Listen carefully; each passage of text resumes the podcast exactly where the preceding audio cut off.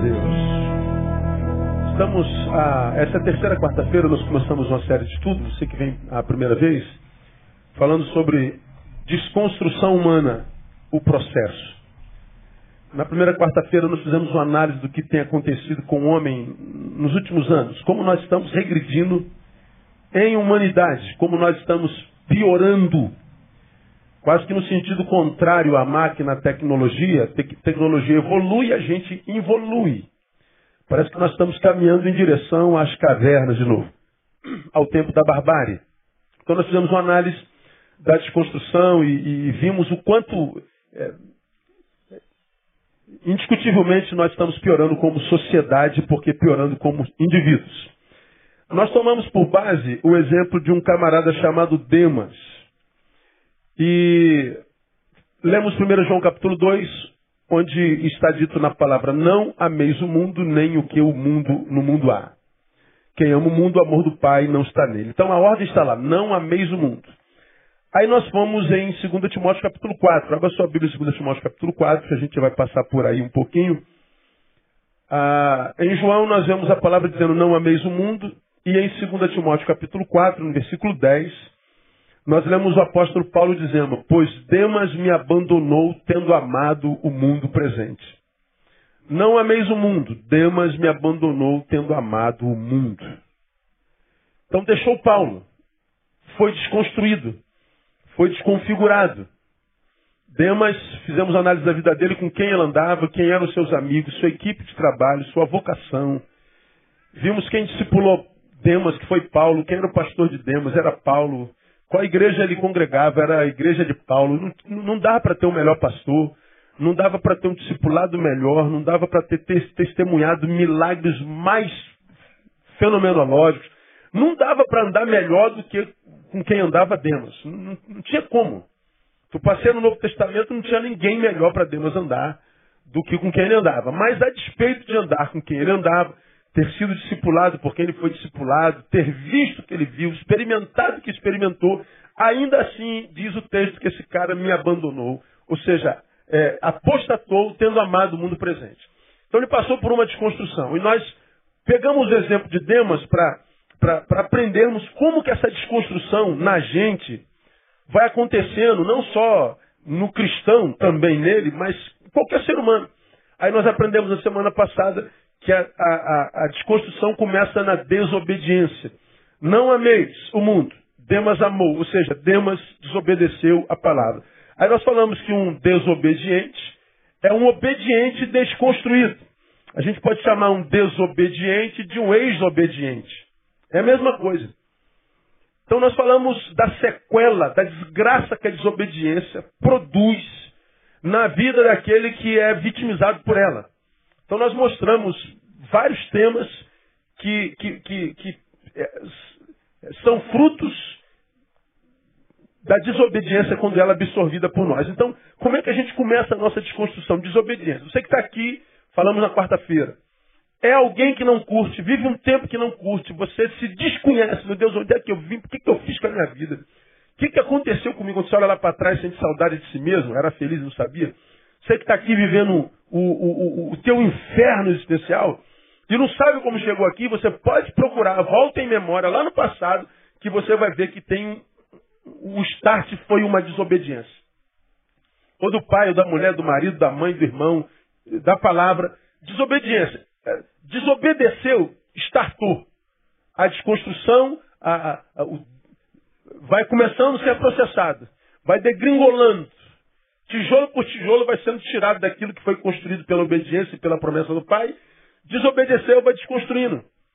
E a desobediência gera uma série de, de, de questões da nossa vida que depois, para consertar, é um problema grave. Então, como que a gente começa a ser desconstruído? Desobediência, não preciso é, falar sobre isso. Mas vamos avançar um pouquinho hoje, mais um tema. Como que Demas foi desconstruído e como que acontece com a gente também. Primeiro, é, desobediência. Segundo, Amor patológico. Amor adoecido. Amor doente.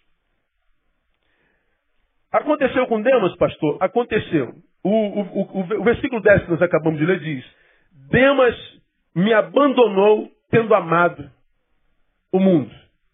Pensem. Eu amo. Eu amo esse negão. Chega para cá, negão. Milton. Irmão em Cristo. Ah, os maldosos, os pecadores né, maldosos. Então, amo esse negão. Ora, quando a gente ama alguém, o que, que a gente quer geograficamente com esse alguém? Hã? Está próximo. A gente quer estar próximo tem tempo que a gente se ama. É amigo, é brother, é irmão. Quando é namorada, é namorado. Ah, quando a gente está apaixonado, a gente ama, a gente quer estar próximo. A gente, vamos tomar um café hoje, amanhã vamos tomar um refrigerante, amanhã vamos comer um churrasco, amanhã vamos falar da vida de alguém. Sei lá. A gente inventa atividade para estar junto. É o Nenegão? É. Agora olha só. Demas amou e fez o que com Paulo? Abandonou. Pode sentar lá. Obrigado. Demas, tendo amado, abandonou. Eu chamo de amor patológico porque o primeiro fruto do amor de Demas foi o abandono. E abandono de quem? De gente que o construiu, que lhe levou aonde ele estava. E ele estava num bom lugar. Ele foi discipulado, ele conheceu a Cristo, ele conheceu a palavra, ele viu o poder de Deus, ele foi testemunha ocular. Mas diz que ele foi acometido por um tipo de amor que o levou a abandonar coisas preciosas na vida. Demas abandona o apóstolo Paulo pelo mundo. Demas abandona o santo em detrimento do profano. Demas abandona a paz de Deus e a troca pela paz do mundo. Lembra? Lembra? Da, eu já falei sobre isso aqui, sobre a, a, a, sobre a paz, né? Jesus diz assim, deixo-vos a paz. O quê? Concluam. A minha paz vos dou. Terminem. Não vou lá dou como o mundo a dá. Então Jesus nesse versículo está falando de duas fontes de paz. Ele diz, deixo-vos a paz, a minha paz vos dou. Então, uma fonte de paz quem é? Jesus. Não vos lá dou como mundo a dar. Ou seja, então o mundo também produz, é uma fonte de paz. Você se lembra que eu já preguei isso aqui, mas foi domingo, é outra, outra igreja. Então, Jesus é uma fonte de paz, o mundo é outra fonte de paz. Qual a diferença da paz de um e da paz de Jesus? Está dizendo assim, ó, eu dou paz. Mas não é como a paz do mundo. Então ele está falando, a minha paz e a paz do mundo são antagônicos, são diferentes. Então, abreviando, relembrando, o que é a paz do mundo? A paz do mundo é a ausência de problema. A paz do mundo é aquela coisinha cronológica que mal dá para respirar, acabou a paz, pronto. Que vem entre uma conta e outra. Ó, você está pagando seu carro em 72 meses. Aí você está na prestação 72. Quando você pagou a última prestação, o que, que você sente? Meu Deus. Aí toca a campainha. Correio. É a conta de luz. Que estourou. Veio 630 reais a tua conta esse mês. Que é o valor da prestação do carro. Acabou a paz. Foi, foi um suspiro. Ai, paguei, mas já chegou. A, a paz do mundo essa sensação esporádica, cronológica, temporária, que a gente vive entre um problema e outro. A gente resolveu um problema, Ai, graças a Deus. Dá um, ai, meu Deus do céu, pensei que eu nunca vi. Aí você está respirando a paz da ausência do problema, o outro já bate na fila. Um prazer, eu sou o próximo. Acabou a paz. A paz do mundo e os problemas não coabitam. São dois corpos que não ocupam o mesmo lugar. Então, ou eu tenho ausência de problema, paz do mundo, ou eu tenho problema sem paz do mundo. O que, que a gente tem mais? Problema ou paz do mundo? Problema, nosso, nosso nome é problema, nós somos um bando de problemáticos, é um atrás do outro. Você pensa que vai respirar, é um atrás do outro. Você falou, parece que, eu, parece que eu joguei pedra na cruz. Você jogou pedra na cruz, você jogou pedra na cruz, cuspiu na Santa Ceia, você chutou o túmulo do, do, do Cristo, você fez tudo. Porque é problema atrás de problema. Então, é, é Paulo está dizendo assim, ó, ele trocou a paz de Cristo pela paz do mundo. Aquela paz que você sente, que é cronológica temporária, quando você toma cinco cerveja. Que gente fica felizão. Que alegria. Tu fica soltinho, canta a mina que você está afim de cantar. Aí toma mais uma, encara o valente que você está afim de dar um pau nele. E você se liberta. Aí vai lá e joga na cara do cara que você tinha coragem, que não tinha coragem de falar a seco. Aí bebe, pronto. Aí as cadeias da ética, da moral, do limite, o que, que a bebida faz? Ela derruba essas paredes todinha. E aí você tem coragem de falar o que você nunca falaria com a cara limpa. Ou seja, se o bêbado te falou, acredita no bêbado. Amanhã ele vai falar assim, ah, desculpa aí, irmão, estava bêbado. Acredita no bêbado. Porque o bêbado, na bebida, se sentiu livre para dizer o que sempre quis e não teve coragem. Isso é alegria. Amanhã ele está todo arrependido. Acabou o casamento dele, acabou a amizade, foi demitido. Mas ele jogou na cara. Uma sensação de, de, de felicidade. Essa felicidade que o cara só tem cronológica. Essa é a paz do mundo. O que que Demas fez? Trocou a paz de Deus. A paz de Deus, a, a, a, que é fonte de Jesus, ela não é cronológica. Ela é uma paz que permanece junto ao problema, junto à adversidade. O problema chega, a paz fica. O problema vai, a paz fica. Chegou um novo problema, a paz permanece. E essa paz é tão de Deus e tão sobrenatural que a Bíblia diz que ela excede todo entendimento. Quem está de fora diz assim, pô, você não devia estar com essa paz toda, você está cheio de problema. O que está acontecendo? Como é que você pode ficar tranquilo desse jeito? Paz de Deus que excede todo entendimento. E diz, essa paz guarda mente, razão e coração, emoção. Guarda tudo que a gente é. Só quem se alimenta na fonte Cristo, pelo Espírito, tem essa paz. Senão, os outros são só observadores e vão tentar entender a tua paz, nunca vão conseguir. Por isso tu chega no enterro de crente, o nego está cantando. Vocês não amaram essa gente, não, gente? Não, nós, vocês estão cantando. Tem que ser igual ali, está todo mundo dando cabeçada, gritando, jogando em cima do caixão, e aparecendo mais do que o defunto, e fazendo show. É, por quê? Porque amava. Não, não, eles amam tanto quanto. Só que aqui tem paz de Deus e lá não. E não tente entender essa paz porque ela não se explica, ela se vive. O que que Demas fez? O que que o amor de Demas o levou? A trocar a paz de Deus pela paz do mundo que é cronológica. Então, é, esse amor eu vou chamar de, de, de, de, patológico. Ele troca a liberdade de Cristo pela liberdade do mundo. Aí nós voltamos à palavra, você já se lembra disso. Se, pois, o Filho vos libertar, concluam para mim, verdadeiramente sereis livres. Então Jesus também, nesse texto, está falando que existe uma liberdade falsa e uma, verdade, uma liberdade verdadeira. Se, pois, o Filho vos libertar, verdadeiramente sereis livres. Então ele está falando, ó, há uma liberdade aí chamada de liberdade, mas que é furada. Tem gente que pensa que é livre e é um escravo ignorante, que não tem consciência da própria escravidão. Liberdade verdadeira só o Cristo dá. Qual é a diferença da liberdade que Cristo dá da outra liberdade que é a liberdade do mundo? No mundo, livre para o mundo é quem pode fazer tudo. Ah, eu sou livre. Se eu quiser beber, eu fumo, eu cheiro, eu transo, eu como, eu faço, eu quebro, eu arrebento. Eu sou livre. Ninguém se mete na minha vida porque eu sou livre. Então ele acha que é livre porque ele pode fazer tudo. Aí ele faz tanto tudo que ele se vicia no tudo que fez. Aí quando ele quer deixar de fazer o tudo, ele não consegue, virou escravo do tudo. Bebeu pra caramba, agora viciou. Larga, larga a bebida, não consegue.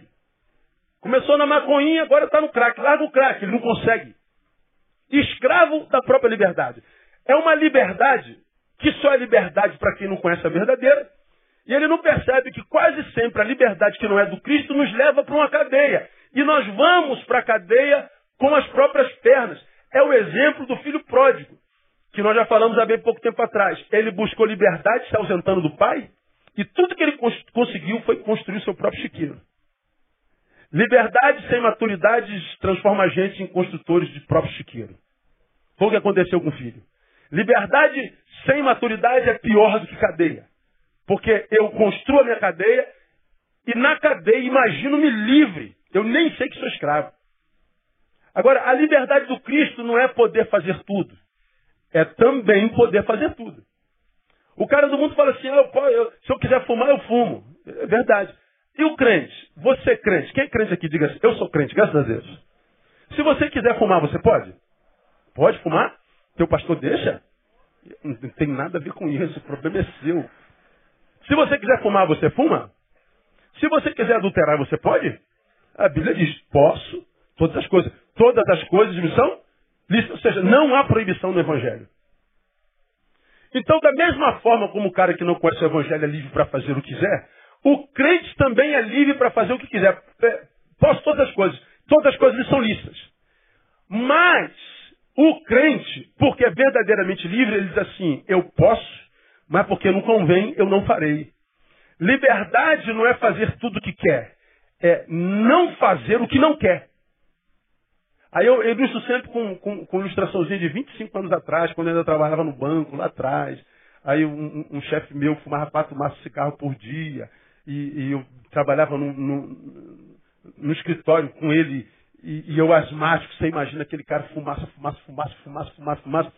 E eu, eu fui fumante passivo por quase seis anos. E num determinado dia, numa crise de asma, eu falei pro cara, pô, brother, não dá pra você ficar cinco minutos sem fumar um pouquinho, porra, tô passando mal. Cara, o cara, não sei que demônio entrou nele aquele dia. A mulher dele deve ter dormido de calça comprida, deve ter entregue a conta do, do Credit Card, alguma coisa assim. Ele estava bravo. Quando eu pedi para ele não fumar o próximo cigarro, porque ele acendia outro enquanto o outro estava ainda aceso. Era ininterrupto. Imagina, trabalhando de 11 às 5, um expediente de 6 horas, o cara eu, eu, era de 11 às 5 fumando. Eu passei mal, pedi para ele desligar, ele Cara, mas ele soltou, não me vem com a sua religião. Você, se você é escravo, eu não posso fazer nada. Se você é Bíblia, é, é escravo da religião, eu não tenho culpa. Se você é um, um, um capacho da tua religião, não pode nada. Ser um escravo, eu faço o que eu quiser, eu vou fumar e vou fumar mais. Blá, blá, blá, você é um escravo. E ele, eu falei, caramba, fiquei assustado. Ele botou para fora, oh, devia ter bebido alguma coisa, botou para fora tudo que estava amarrado ali há alguns uns seis anos. Aí eu, eu vamos aproveitar para crescer, a dor sempre é, bom para aproveitar para crescer a escola. Eu falei assim, eu sou escravo, Alexandre. Tu é escravo, tu não pode fazer nada, então não se mete no meu cigarro. Mas quem falou que eu, que eu, que eu, que eu sou escravo? Por que eu sou escravo? Você não pode fumar, não pode nada. Eu falei, pô, peguei o cigarro dele e dei um trago.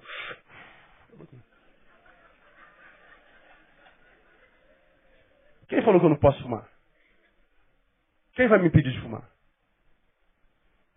Eu fui passando com ele. Se eu for lá embaixo pedir uma caninha da roça,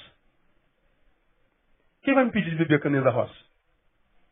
Se eu quiser pegar uma cliente dessa que dá mole pra gente, botar no carro e levar pro motel, quem vai me pedir de levar pro motel? Se eu quiser subir o morro ali e comprar um quilo de cocaína e cheirar até morrer, quem vai me pedir de comprar um? Não, ninguém vai te pedir, pô, você é maior de idade. Então como é que eu sou escravo? Agora, pega teu cigarro, joga fora agora e nunca mais toque nele. Ele falou, pô, sabe que eu fumo desde garotinho, não posso me livrar do cigarro assim. Eu falei, quem é o escravo? Eu ou você? Quem é o escravo? Porque na cabeça dele, escravo é poder fazer o que quiser. Mas em Jesus, é, liberta, liberta é fazer o que quiser. Em Jesus, liberta é não fazer o que não quer. Eu posso fumar teu cigarro, mas eu decidi não fumar. Eu sou livre para não fazê-lo. Eu sou livre para adulterar, mas eu sou livre para não fazê-lo. Está diante de mim a hipótese de me drogar, mas está em mim o poder de não fazê-lo. Está em mim a hipótese de desistir da vida, mas está em mim a hipótese de não fazê-lo. Vou continuar lutando. Liberdade é isso. É não fazer o que você sabe não deve fazer, porque te agride e te faz mal. Então eu sou livre para fazer a desgraça que quiser, mas sou verdadeiramente livre para não fazer desgraça nenhuma. O que, que Demas fez com o amor que o inundou? Ele trocou a liberdade de Cristo pela liberdade do mundo. Ou seja, ele optou pela cadeia. Por isso que eu chamo de amor patológico. Esse amor é doença. Esse amor é doença. Pensar um amor assim e confrontar esse amor com 1 Coríntios capítulo 13, onde Paulo define amor, passando assim rapidinho, o amor não se porta inconvenientemente. Ele abandonou quem o gerou. Esse amor não busca seus próprios interesses. Ele virou as costas para o grupo, para o ministério, para a vocação, para Deus, para a família. Ele só pensou nele. Um amor que busca seus próprios interesses. É, é, não se regozija com a injustiça, mas com a verdade. Veja, Paulo está preso em final de carreira, sofrendo, escrevendo para Timóteo, dizendo: Poxa, meu discípulo querido, Demas me abandonou.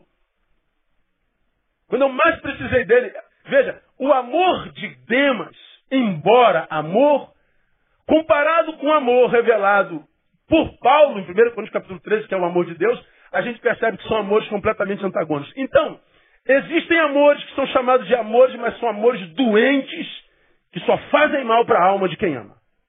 É melhor não amar. É nisso que os seres humanos estão se ferrando. Porque amor, não é amor, é amor. O que estou sentindo é amor. É. Mas que tipo de amor é o que você sente? O tipo de amor que você sente tem te causado prejuízo grave nas suas relações, tem te feito romper com origens com as quais você esteve ligado a vida inteira, que te deu suporte na vida. O que, que esse bendito desse amor que você abraçou tem feito com a tua vida? Bom, se ele é um amor que só causa ruptura, você saiba que você está amando com amor patológico, você está sendo desconstruído. E o pior, quando a gente está absorvido por esse amor, não adianta. Os que nos amaram antes desse amor, fala assim, meu filho, você não está vendo o que está acontecendo. Pô, brother, o amigo diz, você não está vendo. Minha filha, você não está percebendo. O, o, pai diz, meu filho. O, o marido diz para a mulher, amor, não faz isso. A mulher diz para o marido, marido, você está... Não se mete na minha vida. Eu sei o que eu estou fazendo. Ou seja, você perdeu a escuta para os amores anteriores. Você acha que Paulo não percebeu a desconstrução de Demas antes dele vazar? Claro que Paulo percebeu, pô. Percebeu os, os, os insights do comportamento, da palavra, das posturas. Tenho certeza que Paulo deve ter aconselhado o moleque, mas não adianta mais. Existe um tipo de amor que nos isola em nós. E em nós nos perdemos. É um amor patológico. Portanto, Pensar que isso é amor só pode ser pensar em torno de um amor patológico. O amor patológico é aquele que, embora chamado de amor, só faz mal para a alma do homem. E é um processo, é um trilho de desconstrução humana. Pense, é só você pensar. Se você parar para analisar a tua história, teus amigos, teus parceiros, a gente encontra mais gente perto de nós sofrendo por causa de amor do que sofrendo pela própria solidão. Dificilmente alguém entra no meu gabinete e fala, pastor, eu vim aqui porque eu estou sendo carcomido pela solidão. Ou seja, eu vim aqui reclamar da pessoa que eu não tenho. Estou sozinho. Eu vim aqui reclamar do namorado que não apareceu. Cadê ele, pastor? Cadê a namorada que não apareceu? falei, pô, irmão, tá aí. Aí, abre o olho aí, tá por aí. Mas não, quem entra para pedir ajuda vem reclamar do amor que existe. Do marido, da esposa, do filho, do pai, da mãe. São amores. E o amor que a gente vê hoje faz mais mal do que bem. Difícil a gente encontrar hoje um casal, cara, que tem uma vida equilibrada, que briga menos do que se ama, do que conversa, que tem prazer em estar juntos, que além de apaixonados são amigos. Amigos são aqueles que se relacionam sem segundas intenções. Ou seja, um namorado e uma namorada que são amigas ou amigos. Ou seja, que curtem mais a presença do outro do que os corpos deles farão depois da presença. E mais, se curtem tanto que o que deseja para depois nem precisa acontecer. Faz do, do sexo não o prato principal, mas o cafezinho, como deveria ser. Num casamento é a mesma coisa. O que mantém o casamento não é o sexo do casal. Porque vai chegar um momento na história, irmão, que a lei da gravidade pega tudo. E como é que o casamento se subsiste? Subsiste. Olha, não precisa esperar cair tudo, não. A gente vai envelhecendo, a gente vai percebendo que aquela mulher que quando a gente casou era a mulher mais maravilhosa do mundo, a mais linda de todas, a mais gostosa de todas, hoje já não é mais. Continua inteirona, mas tem mulheres mais bonitas do que ela. Quando a gente diz a minha mulher é mais bonita do mundo, eu converso piada. Você sabe que não é. Pode ser do, do teu mundo, mas do mundo, mundo? Não, não é, não é. O mundo é muito grande. Não é verdade? Aí, Jeová que o diga, né, irmão? Não, é. Jeová sabe das coisas. Então, a gente sabe que tem mulheres mais bonitas que a nossa, e existem homens mulher não liga muito para beleza, mais inteligente do que os nossos, mais gentis do que os nossos. mais homens do que os nossos. Ora, e daí? Se o que me une a ela, a ele, é amor. Passa por uma admiração e passa. O amor me ajuda a vencer, a manutenir e a permanecer. Agora, quando o nosso amor não é o amor de Deus, ou seja, o patológico, as nossas relações deixam de ser humanas, se desumanizam e se bichificam. É a relação do bicho, da carne com a carne. Não é a relação da amizade, do afeto, do respeito, da honra. É do desejo, é do tesão. E quando é da carne, é relação do bicho no homem. Quando aparece um bicho melhor, a gente troca de bicho. Está entendendo o que eu estou falando? O único sentimento capaz de manter uma relação é o amor. Mas não o patológico. O amor patológico de Demas o fez abandonar a quem ele abandonou. Doença. Vamos avançar um pouquinho. Não vai dar, não, cara, isso aqui é profundo demais. Para vocês terem uma ideia, o amor patológico é reconhecido pela saúde como transtorno impossível, impulsivo do comportamento. É, você não já ouviu falar, ih, fulano tem um tique, transtorno impulsivo do comportamento. Só que um tique é uma mão que levanta, um olho que pisca, tal. Mas o amor patológico é um transtorno impulsivo do comportamento. Isso é científico, é médico. Agora, claro que quando se fala de amor patológico na medicina, ou seja, no campo da saúde, está sempre se referindo à relação de um casal. Ou seja, o amor patológico é aquele no qual um dos relacionáveis ama o outro com amor tão, louco que ele se anula completamente. Por exemplo, eu não me lembro o nome, vocês vão lembrar. Tem um, tem um grupo que trata de mulheres que amam demais. Como é o nome? Mulheres Mada. Mulheres que amam demais. Mad. Mada? Por que o A? Anônimos, é. Então são os amantes anônimos, né? Se fosse da, outros amantes, tem muito mais, né? É verdade? Então, mulheres que amam demais. Quais são as mulheres que amam demais? Que amam o cônjuge mais do que a si mesmo.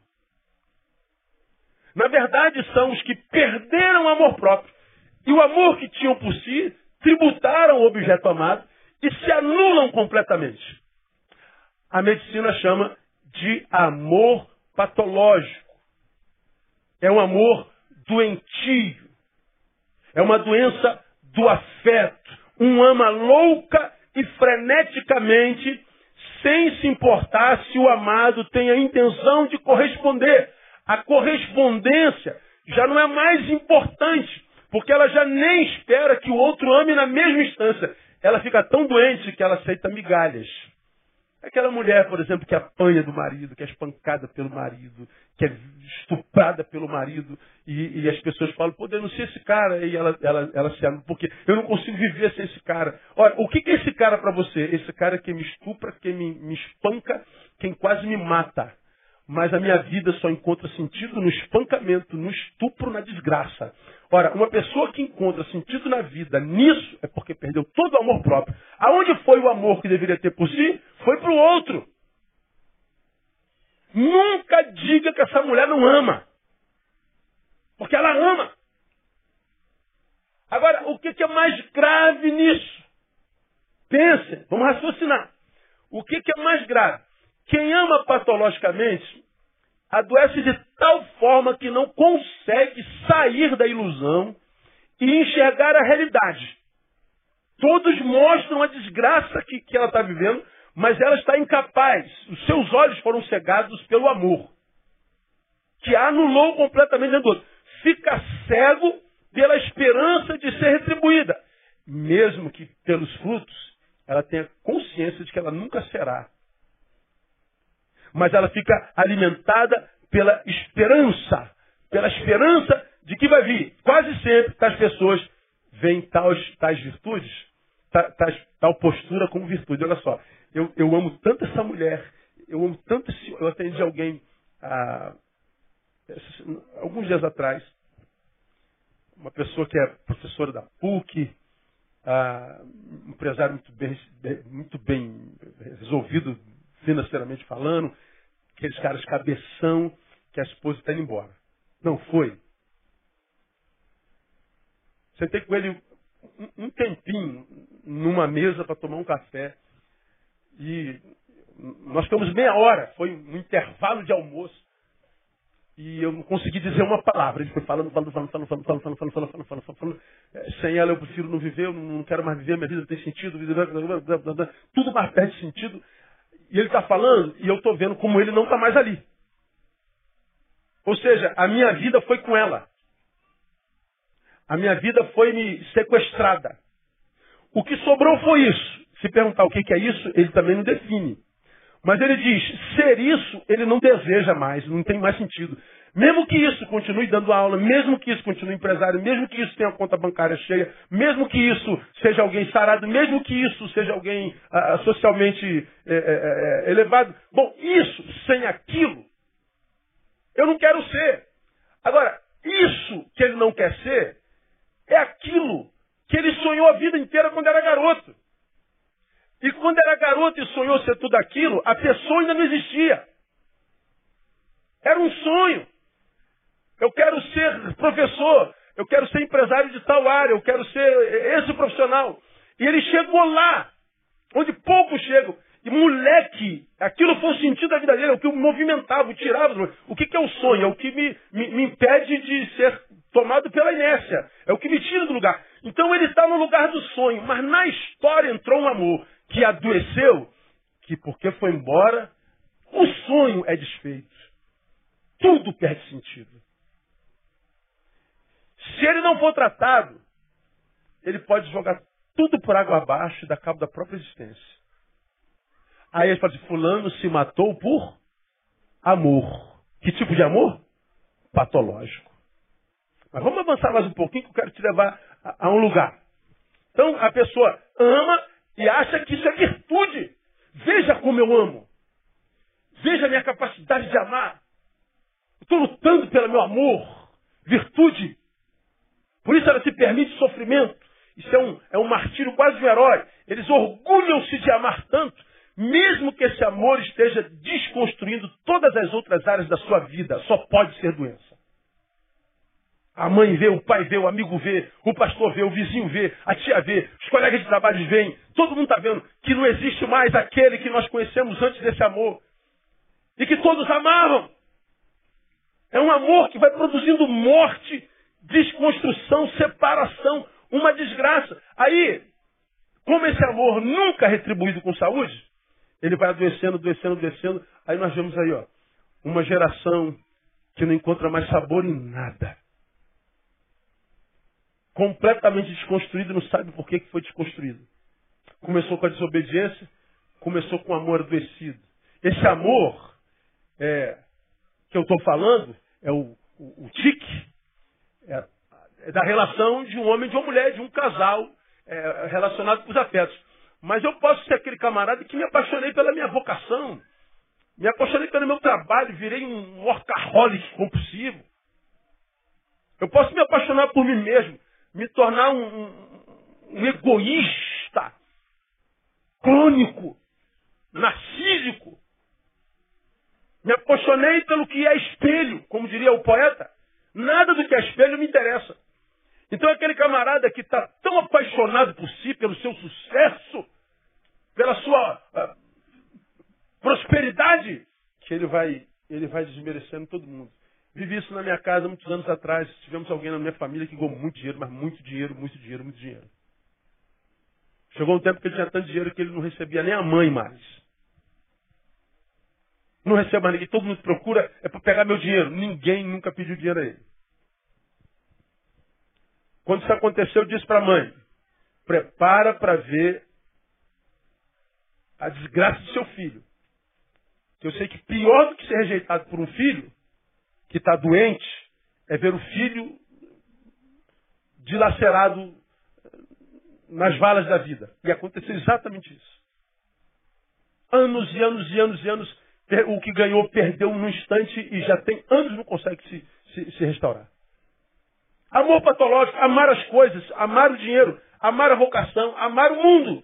Isso desconstrói a gente totalmente. Isso é o amor patológico, é o amor que rompe, o amor que não enriquece, o amor que nos divide, o amor que nos mata. Eu posso, ouso dizer que a relação de um cristão verdadeiro com o mundo, cristão verdadeiro com o mundo, que é o caso de Demas, tem sintomas semelhantes a esse amor patológico. Vou mostrar alguns para vocês. Primeiro sintoma desse amor patológico, quando é, é a nossa relação com o mundo. Apego à sensação causada pelo objeto do amor. Vou repetir. Apego à sensação causada pelo objeto do amor. Escuta o que eu estou te falando. O apego é a sensação que o objeto do amor causa, não amor pelo objeto do amor. Nós nos apaixonamos pela sensação e não pela coisa ou pela pessoa. Então é apego não ao objeto do amor, mas a sensação que ele causou. Olha agora o que, que diz aqui as pesquisas. Pesquisas mostram que as áreas do cérebro que são ativadas quando se está interessado por alguém, por exemplo, aqui no meio dessa multidão, tem algumas pessoas que estão interessadas uma na outra. Pô, pastor, estou meio afim daquela menina. Pô, pastor, estou meio afim daquele menino. Por que daquela menina e não daquela ali? Bom, alguma coisa gerou química, não é isso? Então, quando essa química é gerada, uma área do cérebro começa a trabalhar. Ela é gerada pelo cérebro. Quase sempre é a tal da ocitocina, que é conhecida como o, o, o, o hormônio do amor. Então ele, ele, ele, ele gera alegria. A gente está apaixonado, é bom demais, pelo amor de Deus. A gente fica idiota. Né? É bom demais. Por quê? Porque teu corpo, teu cérebro está produzindo ocitocina. Pois bem, essa área do cérebro que produz essa paixão, esse amor, é a mesma área do cérebro que é, é, é, é ativada quando nós somos tomados por obsessão a obsessão e a paixão se desenvolvem na mesma área do cérebro. Vai mastigando aí. Portanto, a mesma que se é, é, relaciona ah, ah, com a obsessão é a mesma área que se relaciona, por exemplo, com a paixão. Agora, o que, que um drogado, por exemplo, sente pela droga? O que, que é? Obsessão. Cara, isso vai te matar. Mas ele está obcecado. É o vício. É o vício. A obsessão produzida pela droga adoeceu seu cérebro. Ele está obcecado. Ele, tá obsess... É, é, ele é obsessivo por aquilo. Agora, vamos imaginar que isso aqui seja droga, seja o crack. O que, que o crack é? Uma pedrinha, não é? Quando o camarada que está obcecado pelo crack está virando um zumbi, tem essa fissura pelo crack, eu pergunto, é pela pedrinha que ele está apaixonado ou pela sensação que a pedrinha produz? É pela sensação. Eu não me apaixono pela coisa, mas pela sensação que a coisa produz. Obsessão. É o amor pela pedra? Não. É o amor pela sensação. É, se essa pedra ou aquela, eu não sei. Produz a mesma coisa? Produz, então quero qualquer uma. Eu quero é a sensação. É a sensação que a pessoa se apega. Bom, acontece a mesma coisa entre duas pessoas. Tem amores que são obsessivos, não são amores. Eu posso, como ser humano, me viciar numa pessoa. Eu acho que é amor, mas não é, é vício. A mesma área do cérebro desencadeia obsessão pela pedra do crack, é a mesma área que desencadeia obsessão por alguém. E a mulher corta o pulso, a mulher quer se jogar do quinto andar, e o marido quer se matar. Se não ficar comigo, não vai ficar com ninguém. Eu vou matá-la. E mata mesmo. Isso é obsessão, isso não é amor. Mas ele diz, eu matei por amor. Amor compulsivo, amor obsessivo, amor patológico. Então, se esse amor é assim, patológico, o que na verdade está acontecendo é a exposição de uma grande carência afetiva, que tratada sem sabedoria transforma o objeto desse amor em seu, em seu remédio, em sua cura, seu salvador. Ou seja, só pode ser doença. Então veja só, meu amor adoeceu, adoeceu, eu estou em, em, torno dessa pessoa, dessa coisa, desse trabalho, dessa droga. O que eu tenho é obsessão, eu chamo de amor. Por que, que eu estou apaixonado por aquilo? Porque quando eu bebi isso aqui, eu senti algo maravilhoso. Meu Deus, o melhor momento da minha vida foi quando eu bebi isso. Quando eu me relacionei com ele, com ela. Quando eu cheirei isso. Quando eu tive essa experiência no mundo, como Demas. Aí o que, que acontece? O que eu vivo aqui com Paulo, com, com Lucas, com Deus, com a família, com a mulher, com os filhos, já começa a perder valor porque eu vicei naquela sensação. Ah, eu quero essa garrafa. Não, não é a garrafa, é a sensação em busca dessa sensação de liberdade que o mundo dá, é que vocês jovens estão se lascando. Porque vocês confundem liberdade com a sensação que vocês vivem no mundo. Quando querem voltar para Deus, percebem que já não conseguem mais viver sem aquela sensação e aí você então acredita que o remédio para a tua vida é o conteúdo da garrafa. A minha vida depende desse conteúdo. Aí eu vou na garrafa. Ah, vivi a sensação de novo. Só que achar que a droga, uma pessoa, um baile, um trabalho, qualquer coisa que não Deus seja a razão da tua felicidade, é estar muito doente, cara. Aí você é desconstruído em Deus.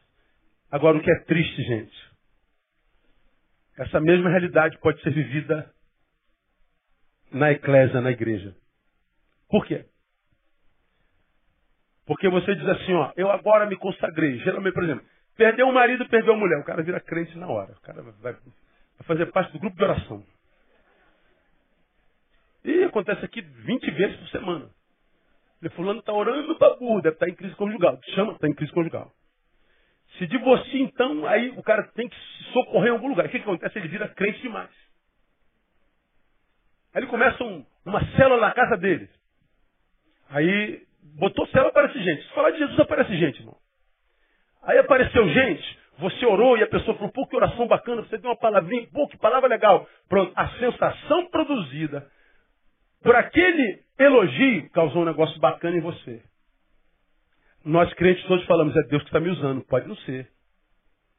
O que você está sentindo não pode, pode não ser Deus. Pode ser a sensação do elogio e a sensação do contato com o poder.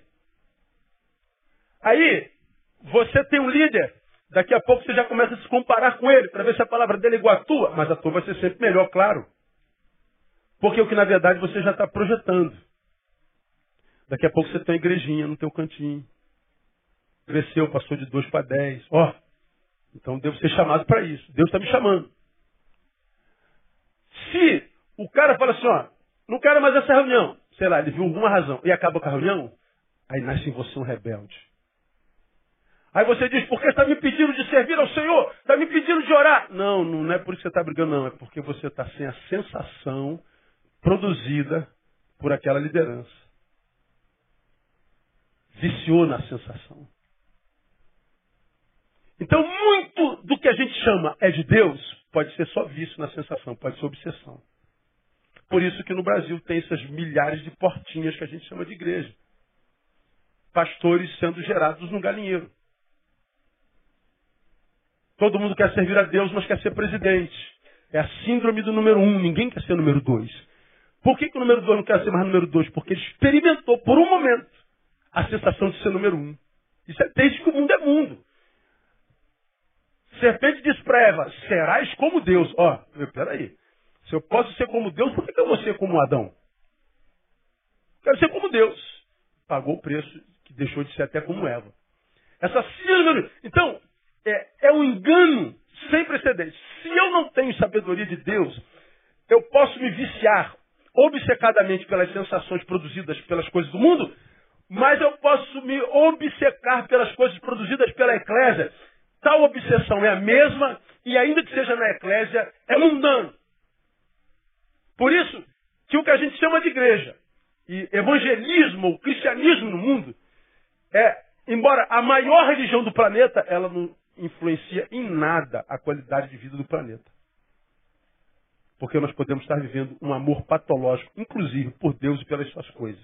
Dá para entender o que eu estou falando? Ou está complicado demais? Amor patológico. Faz mal em qualquer instância. Aconteceu com Demas. A gente vicia na sensação. Então, eu posso me viciar pelo poder, a sensação dele. Posso me viciar numa mulher, o que ela me deu e eu não tenho em casa. Eu posso me viciar pelo, pelo mundo, ele me dá a sensação de liberdade, de, de poder, de glória. Lembra do paraquedista? Ele saltou e o paraquedas abriu. Ele está se sentindo um gozo enorme, o mundo aos seus pés, ele está se sentindo livre, pássaro voante. Ele está maravilhadamente feliz, mas ainda assim está em processo de queda. Ele está caminhando para o chão. Ele está em decadência. Ele está decadentemente feliz. Ele está indo para o buraco alegre. Não sabe que a felicidade é cronológica. Que esse amor é cronológico, que essa liberdade é cronológica. Que vai matar, que vai fazer lá na frente você olhar para trás e perceber o que você fez com a sua vida. O problema é que só acontece lá atrás. É só quando a maturidade chega. Para uns, a maturidade chega aos 25, para outros chega aos 60. Para outros nem chega. Tu vê gente com 65 anos que é um menino burro. Aí desperdiça a vida todinha. Amor patológico. Então, o que fazia, pastor, para sobreviver a isso? Porque isso é, é minucioso. Ele vem com engano, ele se transforma em anjo de luz. Ele nos adoece sem que a gente perceba, ele nos adoece e mantém a alegria em nós. Ele nos adoece, nos tira do foco, faz com que nós tiremos a coisa principal do lugar da coisa principal e nos sintamos crescidos. É, o, o diabo é admirável. E existem crentes que não vão perceber nunca. Como que a gente faz, irmão? Simples. Constante autoexame. Constante, constante autoexame. Eu preciso me examinar constantemente. Nós não temos esse costume como brasileiros.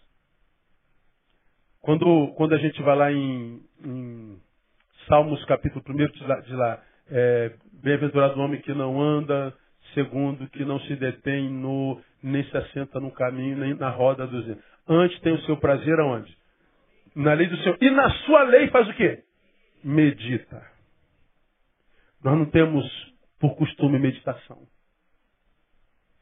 Por exemplo, 99,9% de vocês vão sair daqui vão sentar ali para comer um cachorro quente e não vão tocar nessa palavra nunca mais.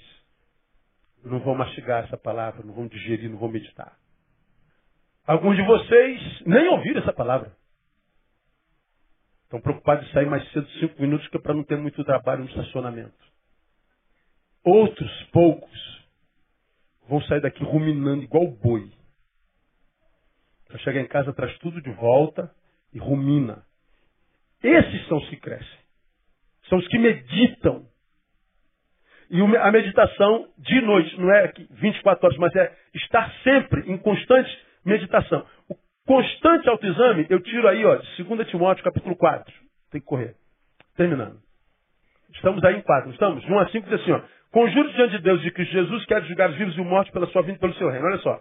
Prega a palavra, insta tempo, fora de tempo, admoesta, repreende, resorta com toda a de ensino. Por que tem que fazer isso? Porque virá tempo em que não suportarão a sã doutrina, a verdade. Mas tendo grande desejo de ouvir coisas agradáveis, ou seja, desejo, ajuntarão para si mestres segundo seus próprios desejos, ou seja, eles não querem mais a verdade, eles querem se sentir bem. Se a verdade me toca e faz mal, eu abro mão da verdade porque agora eu virei um hedonista. Já fui desconstruído. Eu quero desejo, quero prazer. Não me interessa conteúdo, verdade, não quero saber, quero prazer. E o prazer vem da onde? Ocitocina, obsessão, sensação do que eu estou fazendo. O diabo é brilhante. Aí Paulo diz assim, e não, e não só desviarão os ouvidos da verdade, mas se voltarão às fábulas. Aí vem Paulo e diz assim para Timóteo, tu porém, ele fala de uma geração inteira e depois subjetiva. Tu não. Ó, com eles vai acontecer geral, desconstrução geral. Tu não, Timóteo. Tu, ele usa a palavra tu. Você não. Você ser sóbrio em tudo, sóbrio. Não se embriague com desejo, prazer, com, com hormônio do, do, do, prazer, neurônio do prazer, com nada do prazer. Cuidado com a sensação do que está aí no mundo. É amor, é, mas patológico. Não se iluda. Não confunda. Prazer com vontade de Deus. Cuidado, você pode ser enganado. Você não. Você tem que ficar ligado. Então, do que, que ele está falando? Paulo fala da desconstrução que viria e depois diz, tu porém, como quem diz, vigia. Porque a maioria vai ser levada. Quase que totalmente. Isso é, examine-se. Autoexame é olhar para dentro. Nós temos a mania de ficar olhando a vida dos outros. Julgando quem é mais poderoso, quem é mais santo, quem é mais... Quem, quem é. A gente vive examinando os outros. Mas Paulo está dizendo, examine-se a si mesmo. E o que, que a Bíblia fala sobre autoexame para a gente terminar? 2 Coríntios capítulo 13. 2 Coríntios capítulo 13, verso 5 diz assim, ó. Examinai-vos a vós mesmos, se permaneceis na fé. Provai-vos a vós mesmos. Ou não sabeis quanto a vós mesmos que Jesus Cristo está em vós, se não é que já estáis reprovados. Do que, que Paulo está falando? Autoexame. Provai-vos, examinai-vos a vós mesmos. Agora, há algum perigo na ausência desse autoexame? Ah, claro que há. Crise de identidade. Aonde está a crise de identidade nesse texto? Veja aí o versículo 3. Por que, que Paulo fala isso? Nesse capítulo 13, veja o versículo 3. Paulo está escrevendo a igreja de Corinto, a mais carnal do Novo Testamento. Diz assim o texto: Visto que buscais uma prova de que Cristo fala em mim, Paulo está ministrando uma igreja deformada, desconstruída. E a igreja, ao invés de se render à palavra, questiona a vocação de Paulo, questiona o chamado de Paulo, questiona se Cristo fala por Paulo, se Paulo fala pelo Espírito. A igreja deformada não reconhecia mais em Paulo a obra do Cristo. Questiona a autoridade de Paulo. Aí Paulo faz assim, ó, em vez de me examinar, examine-se vocês a si mesmos. Provem-se a si mesmos. Não é a mim que vocês têm que provar, não. Como quem diz, vocês não vão gerar crise de identidade minha. Eu sei que eu sou em Cristo. Eu sei onde eu posso andar, com quem posso andar, de que forma que eu ando. Paulo está dizendo, eu me conheço. Por que, que Paulo tinha essa, essa autoridade, essa, essa, essa, essa certeza de identidade? Porque Paulo se examinava Paulo se examinava. Ah, o que é mais, irmãos? Terminamos. O que, que acontece quando a gente não se examina?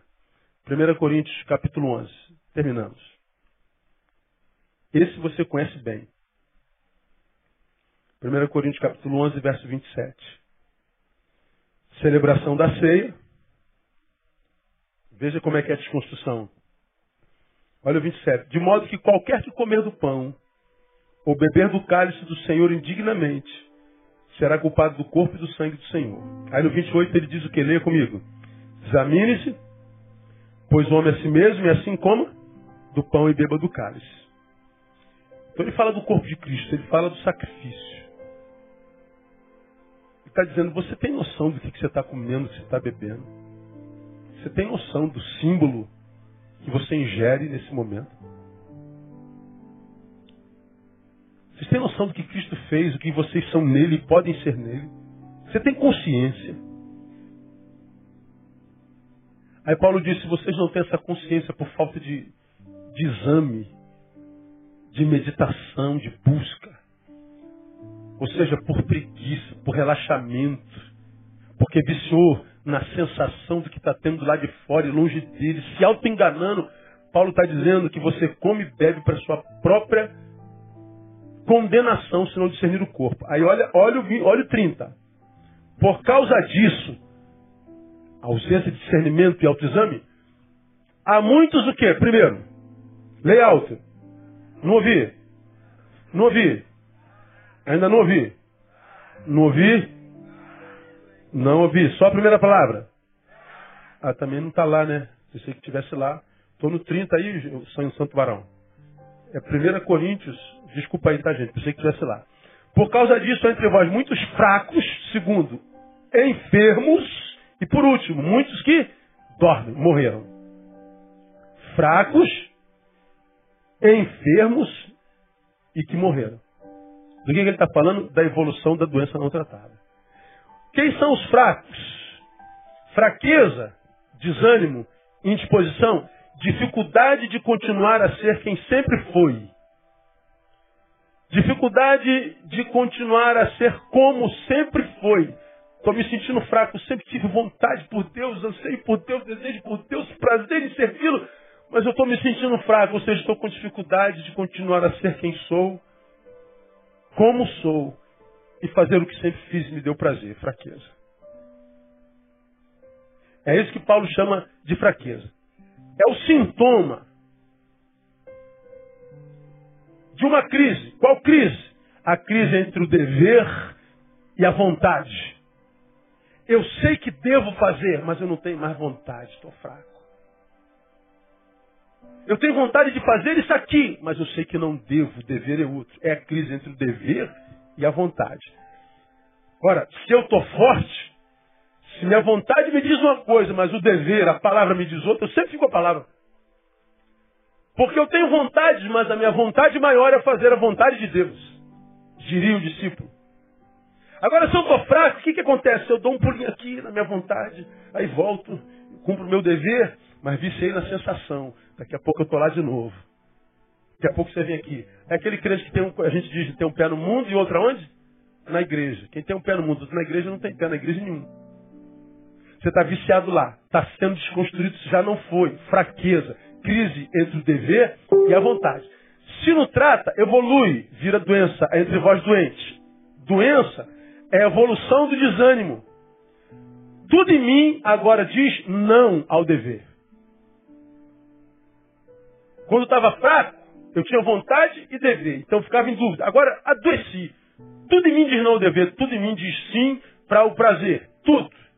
É a supremacia, a supremacia da vontade sobre o dever, sobre a razão. Aí vem a morte. Alguns dormem. É a morte espiritual, caracterizada pela total falta de apetite espiritual. E quando a gente morre, a gente se identifica com um morto biológico. O que, que apetece um morto? Alguma coisa apetece mortos? Nada. Por isso, alguns de vocês já estiveram aqui onde eu estou, no altar. Hoje não tem apetite espiritual nenhum, nada espiritualmente se apetece. Nada. Passa por aqui para rever amigos, pá. Nada te apetece. Nessa morte espiritual, nós temos que produzir algumas altas defesas. No tempo contemporâneo, uma das autodefesas é, é psicologismo, teologismos. Você começa a encontrar é, razões racionais para justificar a ausência de apetite espiritual. A, a razão te finca na terra, te rouba o transcendental, e porque você não explica transcendental, transcendental se vive, então porque você não explica, então você não existe. Mas você já viveu. Se você trouxer para a memória um pouquinho, você vai se lembrar do tempo que você se alegrava nele sem explicá-lo. Você vai se lembrar. Quem é o que te curou? Eu não sei quem é que me curou. Eu sei que eu era cego e agora vejo, irmão. Não me peça explicações. Eu experimentei. Mas quando a gente morre, não tem mais nada. E é interessante. Quando a gente morre espiritualmente, perdemos a comunhão, até a fisionomia muda. O Velho Testamento chama de Icabode. Foi-se a glória. A pessoa, quando está em comunhão, ele tem uma fisionomia. Quando ele vai para o mundo, o brilho da glória some. Impressionante. Se você tirar uma foto antes e tirar depois, você vê que o brilho da glória foi. A fisionomia muda. Mexe com a carne. Morreu. Morte espiritual. Caracterizada pela falta total de apetite espiritual. Nada apetece o morto. Consequência, uma, um voraz apetite carnal. Por quê? Antes, eu vivia na carne, mas era um ser espiritual. Alimentado no espírito, minha carne era mortificada. Agora, meu espírito morreu. O que, que acontece com a minha carne? Ela cresce em mim com um apetite louco. E ela quer devorar tudo que lhe dê prazer. Porque você se desequilibra. Aí, o ser racional que é dentro desse corpo, quase que não existe também porque você tem que dar vazão para o homus anima. Você vira um tesão ambulante. Você vira um, um, uma cadela no cio. Você vira um bicho. Todo prazer é na carne. Não há mais nada transcendental, nada no campo da honra, da ética, nada, tudo perde sentido. Por quê? Porque o espírito morre, fenece e a carne cresce com uma loucura desenfreada, porque ela desequilibra. E para satisfazer a carne é quase que impossível. Nós temos que equilibrar as carências advindas da ausência do espiritual. Porque se você experimentou o espiritual, não alimentar mais, você vai ter carências espirituais. Para superar as carências espirituais, você mergulha no canal. Quanto mais você mergulha, mais carência espiritual tem. A gente vive um antagonismo. Quanto mais come, mais fome tem. Porque a carne não satisfaz. É como fazer você pensar quantos quilos de arroz você já comeu na sua vida. Tem noção? Quantos anos você tem? 50 anos? De arroz? Quem de arroz? Diga glória a Deus. Então, japonês. Ah, quantos caminhões de arroz você já comeu na sua vida? Aí bota assim, ó, 10 caminhões. Meu Deus, você já comeu isso tudo? Onde é que foi isso tudo? Já foi, passou aqui. Mas a sua carne continua querendo arroz, arroz, arroz. Porque ela digere e joga fora que é mais. A carne assim, ela não satisfaz. Você tem que comer, tem que comer, tem que comer. Não cabe mais, você tem que comer, tem que comer, não cabe, está engordando, tem que comer, está doente. Come, come, come, come. Quanto mais doente, mais de madrugada acorda para comer doce, tomar Coca-Cola. Você vai morrer, miserável. Já já está com diabetes, você já está com tudo fora do lugar, colesterol, tal, glicose lá em cima. Mas você está doente para acalmar, come. Porque come adoece. Porque adoeceu tem que comer mais. Porque come mais adoece. Porque adoeceu tem que comer mais. A carne é assim. Como que a gente encontra equilíbrio na vida? Buscando primeiro o reino de Deus espiritual. Meu irmão, você pode fazer o que você quiser com a sua vida. Mas depois de hoje você nunca mais pode dizer para Deus, Deus, eu nunca aprendi isso. Eu nunca soube. E nós vivemos uma geração tão pobre espiritualmente, que ao invés de amar a igreja, ataca a igreja. Que ao invés de fazer opção clara dependência pela igreja de Cristo diz que ela não, não é necessária. Como quem? Jesus vem, edifica a sua igreja e a gente diz hoje, não precisa de igreja. Ou seja, Jesus criou uma coisa idiota e desnecessária. Ah, para de palhaçada, Jesus. Para que você criou essa porcaria que a gente não precisa? Mas não, tu prefere, prefere ficar com a cultura do mundo que com a cultura da palavra. Ah, na igreja está cheia de traíra, cheia de falso, cheia de, de, de fofoqueiro. Aonde está escrito que não teria? A Bíblia diz que joio e trigo cresceriam juntos e que só seriam divididos no final.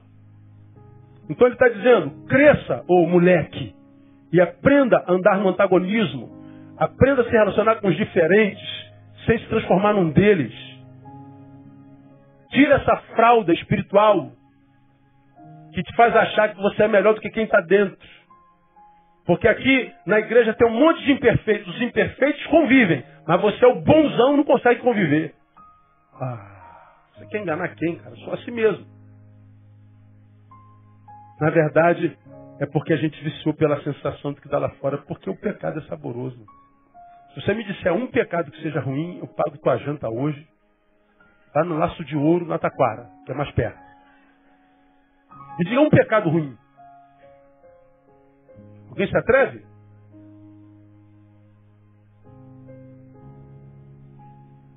Todo pecado gera prazer, porque é na carne. Alguém falou aqui, matar. Tu já tem vontade de matar alguém?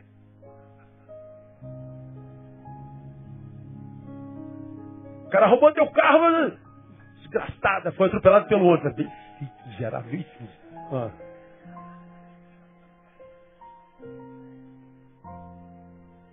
Não, beber é ruim. Não existe pecado ruim porque a carne se satisfaz nele. É tudo que a carne tem. Então, igreja amada do Senhor Jesus Cristo, nós vivemos um tempo horrível. E você aprendeu na quarta-feira passada que se eu fui desconstruído, tudo que Deus tinha para mim é desfeito e anulado. Porque o que Ele tem para mim, tem para mim, não para isso no que eu me transformei. Eu agora sou uma mentira, sou uma coisa que Deus não conhece. Então ele susta o seu projeto até que eu retorne e volte a ser o que eu sempre fui nele. Porque ele não pode premiar, abençoar uma farsa, uma mentira. O pai da mentira é o diabo. Então a única esperança para um discípulo, para um filho, é andar na presença dele. Porque a única maneira de passar incólume pelo que acontece hoje, irmãos, é andar nele. Sem mim, nada podeis fazer. Nada.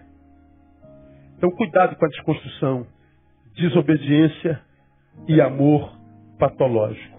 Como no amor patológico, a voracidade carnal, produzida pela ausência do espiritual, soa sempre no início como virtude, prazer, todavia o fim será sempre frustrante morte eterna.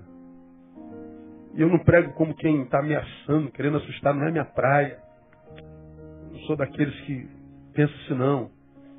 Eu sou daqueles que vivo minha vida, e porque vivo minha vida, eu tenho muito prazer em ver pessoas vivendo a sua vida bem também. Não me meto na vida de ninguém. Eu sou pastor de igreja e não me meto na vida das minhas ovelhas.